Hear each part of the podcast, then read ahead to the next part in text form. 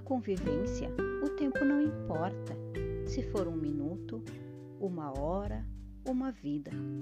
O que importa é o que ficou deste minuto, desta hora, desta vida. Mário Quintana.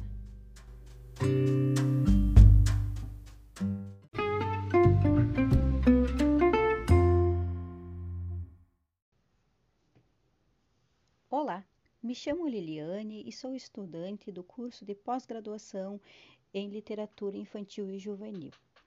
Estou aqui para falar um pouco sobre a origem da contação de histórias, ela que tem uma ligação muito forte com o ser humano. Sou da história, também sou da alfabetização e a contação da história faz parte muito do meu trabalho.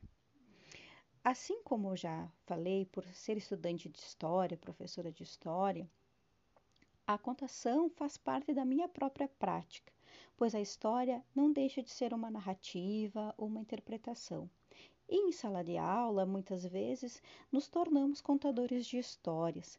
Fazemos ligações, trazemos as nossas vidas, para que o aluno possa então compreender determinado conteúdo. E se pensarmos nos contadores de história, esses são essas pessoas que fazem essas pontes, nos ligam, enfim, a várias outras histórias, outros personagens, para que então possamos refletir sobre a nossa vida, quem somos, para onde vamos. Então, o professor de história, o professor dos anos iniciais, é também um contador de história.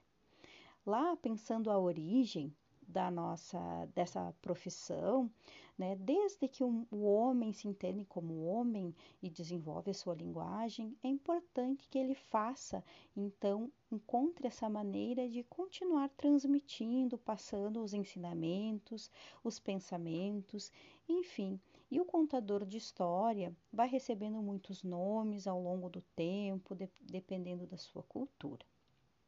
Dessa maneira, essa profissão é muito antiga e até hoje existem os contadores de história. No entanto, hoje vemos mais ligados à infância, como os próprios textos nos trazem.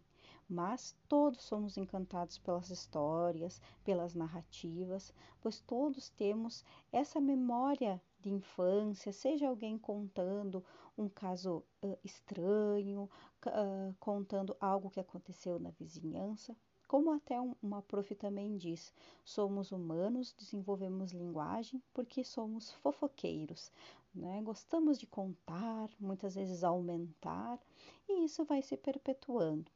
Né? Como os autores trazem, não é só uma, uma questão da infância, mas é de toda a nossa vida. Estamos sempre narrando, contando, e isso é fundamental para nos tornarmos humanos. Claro que pela infância estarmos desenvolvendo as nossas principais habilidades, o cérebro estar mais apto e pronto para receber uh, determinados uh, conceitos, mais pronto para receber tudo que é novo, a criança se encanta com mais facilidade. O adulto parece ter vergonha, né? criamos essas barreiras, mas todos somos encantados por uma linda canção, por uma linda contação de história. Para finalizar, trago frases de Carlos Farias.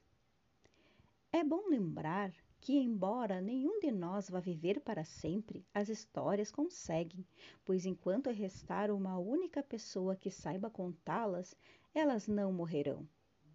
Considero um privilégio ouvir histórias, essa sensação de maravilhamento diante do espetáculo da imaginação humana que então tenhamos sempre histórias para encantar a nós mesmos e a todos aqueles que nos rodeiam.